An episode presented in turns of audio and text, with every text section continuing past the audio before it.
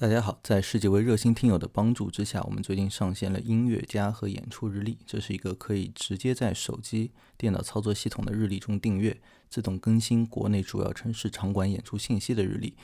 那欢迎在 show note 当中找到订阅方法啊，也欢迎关注我们的微信公众号和我们的联系并支持我们。这期节目的内容比较多，我会拆成两期分开上线，希望你喜欢。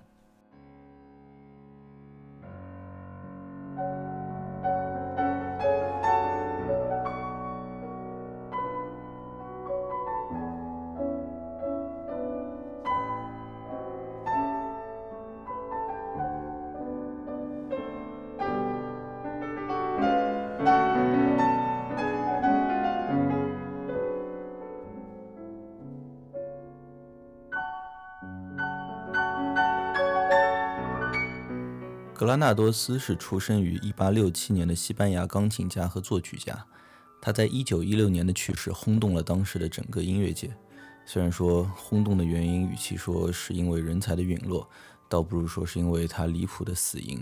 这个故事我后面会说到，倒不是因为 想要故意卖关子，是因为配合到特定的音乐品尝，可能效果更佳。那格拉纳多斯如今很难说是一个知名的作曲家。他可能是我们节目迄今为止最冷门的主人公。事实上，他的名声之陨落并不是时间的锅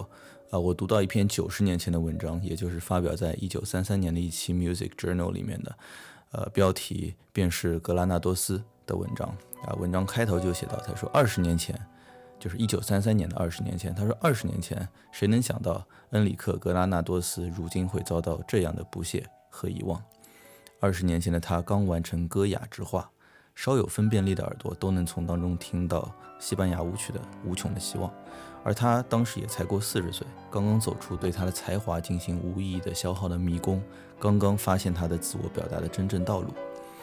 那说的真的没错，就格拉纳多斯的歌雅之画，当时的首演是取得轰动性的成功的，并使得同时作为钢琴家和作曲家的格拉纳多斯的名声迅速在大洋两岸势如破竹的飙升。就当时受到美国时任总统伍德罗·威尔逊的邀请去白宫开演奏会，便是他当时窜升的地位的证据之一。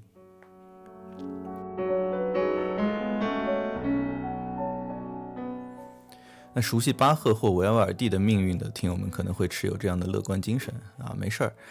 那两位巴洛克大神都是埋没了三位数的年份之后才被挖出来的哈，格拉纳多斯还可以再等等。然而不幸的是，这个类比恐怕也无法成立啊！巴赫的作品浩如烟海，至今都还远远没有找全。那相比之下，格拉纳多斯生前除了歌雅之画，真的没写过特别多其他的重要的作品。其实这么看来，他的运气真的也还是挺不错的啊！你说多少科学家、艺术家，甚至生意人啊，一生的名字能够在 Wikipedia 里面留下一个词条？都是因为某一项成就或者作品星火燎原了，但他们的生前没能成功破圈的工作数不胜数。而格拉纳多斯生前除了歌雅之画，似乎也就写过一套西班牙舞曲，现在好像还能够出在专辑当中。就这点工作量，就让世界记住了他啊，甚至还上了我们响声播客，真可以说是非常经济啊。要知道，肖邦还在在楼下排队呢。那歌雅之画是什么？这是一套钢琴曲集。由六首各自有标题、各自呃十分钟左右，呃情绪极为饱满而且写实的那种小品组成。显然，就这套钢琴作品的构思是受到著名的画家弗兰西斯科·戈雅的影响。那戈雅也是西班牙人啊，我看了一下，他还挺长寿的啊，他生的比莫扎特早，也是早了十年左右啊，然后死的比贝多芬还要晚一年。和同为民族性很强的俄罗斯作曲家穆索尔斯基的图画展览会不一样。就是在《歌雅之画》当中呢，作曲家并没有将这六首《歌雅之画》分别与具体的歌雅的绘画作品去一一对应。除了第五首，也许是一个例外啊。这这稍微令人有些费解啊，因为考虑到他这每一首都有一个还挺有画面感的标题啊，就比如下面这首非常受人喜爱的啊六首当中的第二首，名叫《窗边的对话》。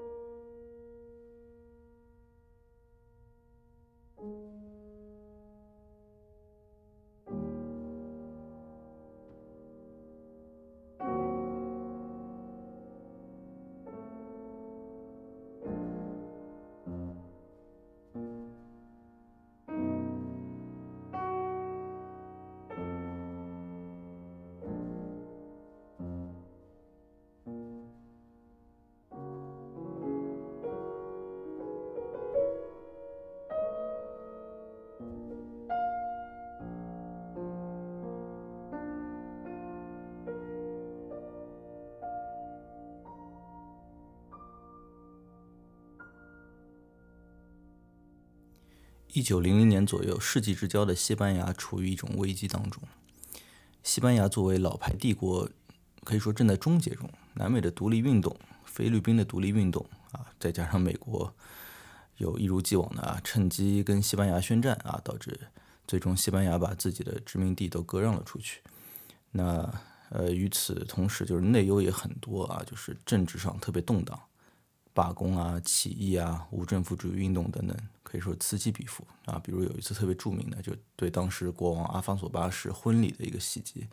就是由无政府主义者手里捧着那个 bouquet，就手里捧着那个呃捧花，然后捧花里头藏藏着炸弹，然后就往里扔啊，在马德在马德里的街头，就在这个皇室的这个。行进的道路上，那虽然没有炸到这个袭击对象啊，但也是炸死了几十个围观群众啊。所以，就是你可以想象，当时这个社会内部的矛盾是多么厉害啊！加上此外，就当时工业化的兴起啊，和传统农业的衰落，也是加剧了当时西班牙国内的一种就是一种阶级分裂吧。那在在这样的背景之下，就十九世纪末涌现了一波西班牙艺术家，就特别深受当时那种母国地位丧失。啊，海外殖民地都没了，对吧？以及就是进而引发的那种全国的呃反思，以及重新寻找西班牙身份认同感的那种影响，就是究竟什么是我们西班牙，什么是西班牙艺术？就格拉纳多斯的老师叫这个费利佩佩德雷尔，啊，他也是十九世纪末西班牙民族音乐复兴的重要倡导者，就在音乐这个领域可以算得上是一个民族英雄啊！就听友们还记得文艺复兴时期的西班牙音乐吗？那肯定不记得，对吧？因为我也没讲过啊，因为我也没怎么听过啊。但是西班牙文艺复兴时期的音乐，还是依然有人帮忙在整理保管，对吧？大家有没有觉得这是一个还是会让你内心感到有一丝小小的安宁和笃定的一个事实，对吧？虽然你也不确定你下次什么时候真的会选择去听西班牙的文艺复兴音乐啊啊，这种 你的这种安宁和笃定，就要感谢这个啊老佩德雷尔。啊，就西班牙作曲家当中有好几个比较有名的几位啊，包括像法雅啊等等，还有这个格拉纳多斯，都是他的学生。那在这个老师的敦促之下呢，这一茬学生就特别积极的去从西班牙民族音乐里面去寻找灵感，甚至发掘乐器，同时萃取就是东边那些德德国、奥地利、法国等等几个音乐强国的啊当中的一些知识啊，音乐的结构啊，包括尤其是盛行于十九世纪的那种浪漫风格。啊，所以最终呢，还是在音乐历史上留下了西班牙的印记。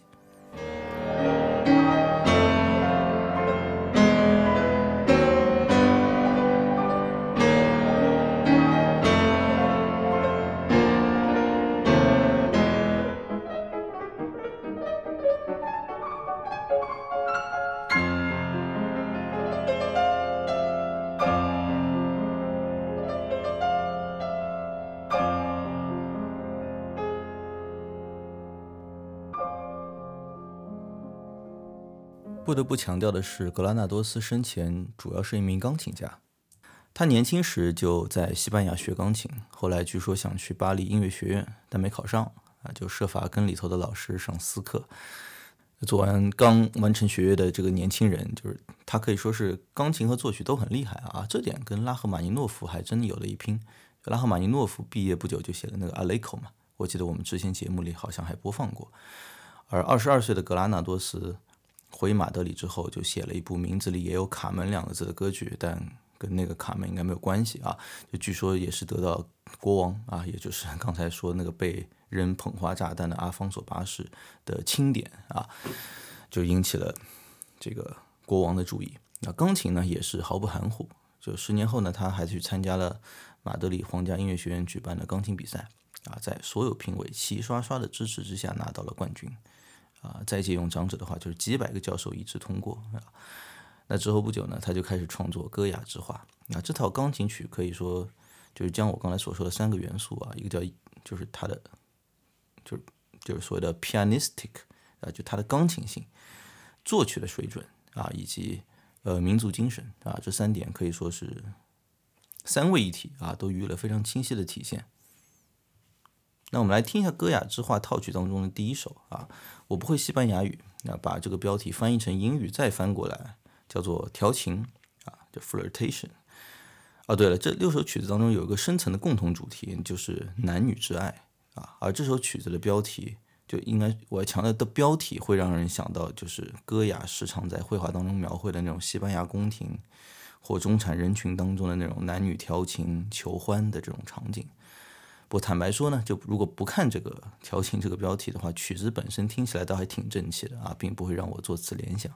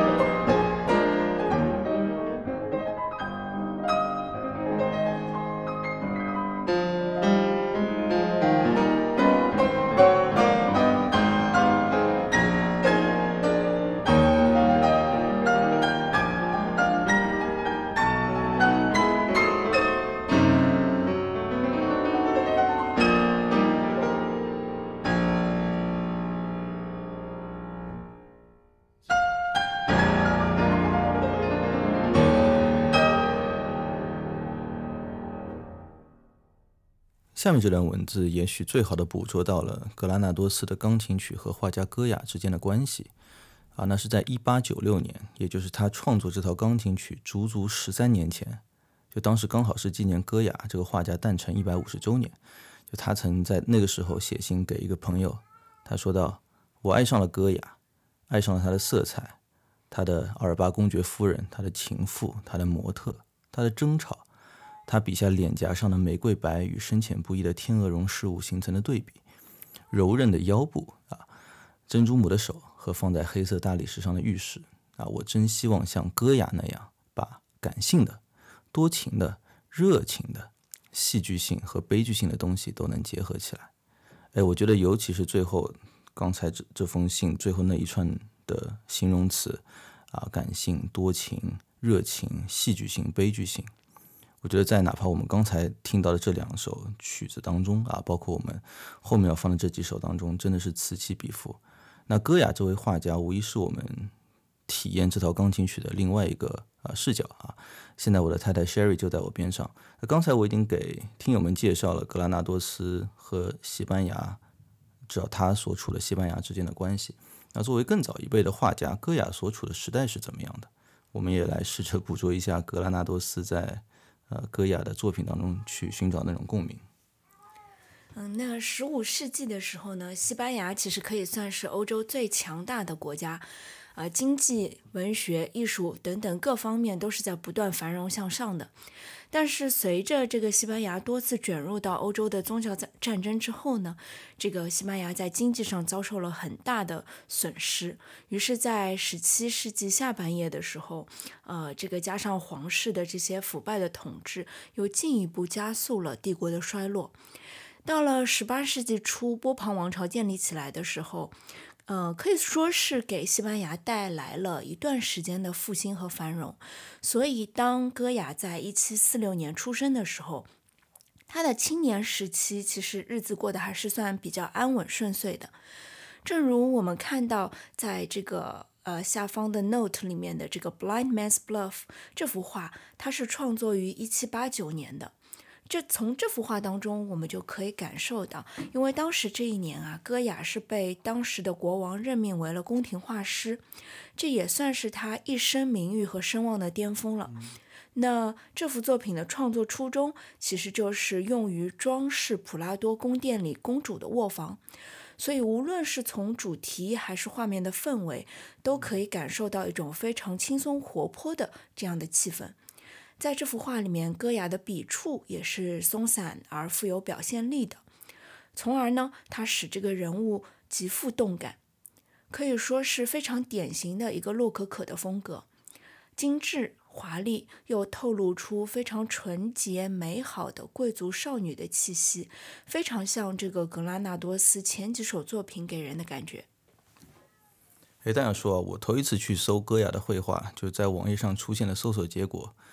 就是就特别触目惊心啊，就让人很难想象这家伙画的画曾经是用来装点公主的卧房的啊！我甚至很庆幸我们的女儿当时没有在边上啊，就是所以就是这个格拉纳多斯的戈雅之画就听起来那么热情洋溢啊！然后当时我一搜网页上他画的那些画，就那种特别黑暗的这个效果啊，其实我还挺挺震惊的。就是戈雅的绘画应该也是经历了就非常剧烈的风格的转变嘛。嗯，的确是，因为其实戈雅和格拉纳多斯是有点类似的。戈雅的一生呢，也是经历了这个国家的动荡和个人生活的一个巨大的起伏，从而呢，也导致了他的作品风格上前期和后期产生了非常大的一个差异。在戈雅创作的初期，其实就如同我刚才说的，这个西班牙还处于波旁王朝相对平稳，甚至说可以说是复兴的一个阶段。那因此呢，我们可以在他画面里面看到华丽明亮的色彩，而且沿袭了上一代画家那种令人愉悦的巴洛克的宫廷风格。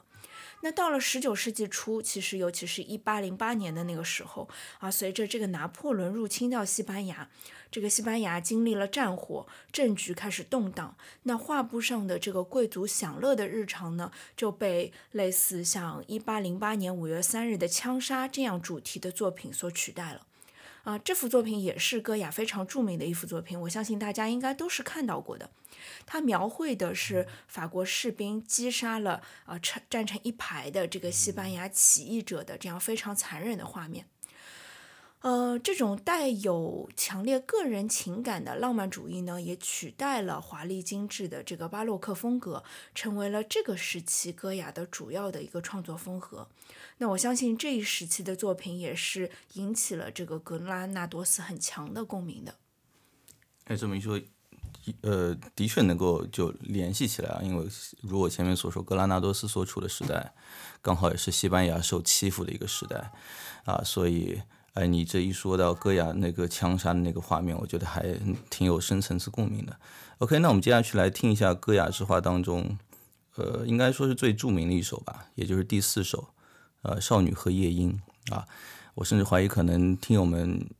很可能听过，只是你不知道这是谁写的什么作品啊。我觉得还听得挺耳熟的。那呃，描绘的呢是一个正在窗边思念自己情人的少女。那在放之前，呃呃，如果说要你从戈雅的绘画当中去挑一幅作为这首音乐的配图，你会选哪一幅？啊，那我脑海里第一时间跳出来的一幅作品，其实也非常类似。它描绘的也是一个少女站在阳台上的这样一个场景。这个少女穿着非常漂亮的白色的长裙，然后脸上充满期待，就好像是在等待心上人来为她唱一首歌，就像是阳台上的朱丽叶一样，非常应景《少女和夜莺》这个曲子的名字。但其实我也把这幅作品放到了这个 show note 里面。我们可以看到，在这个甜美并且充满希望和热情的少女背后呢，还有一个和她完全相反的苍老的、丑陋的，甚至显得有点阴险狡诈的这样一个老人的形象。就好像戈雅在这幅画里面特意为我们展现了人性的两个极端。这幅作品它创作于一八零八年到一八一二年这段时间，正是我刚才提到的拿破仑入侵西班牙的那几年。因此，我们能很明显的看到戈雅的画面已经从完全的明媚转向了半明半暗，从描绘表面的精致浮华转向了对内心深处情感和思想的那种细腻的刻画。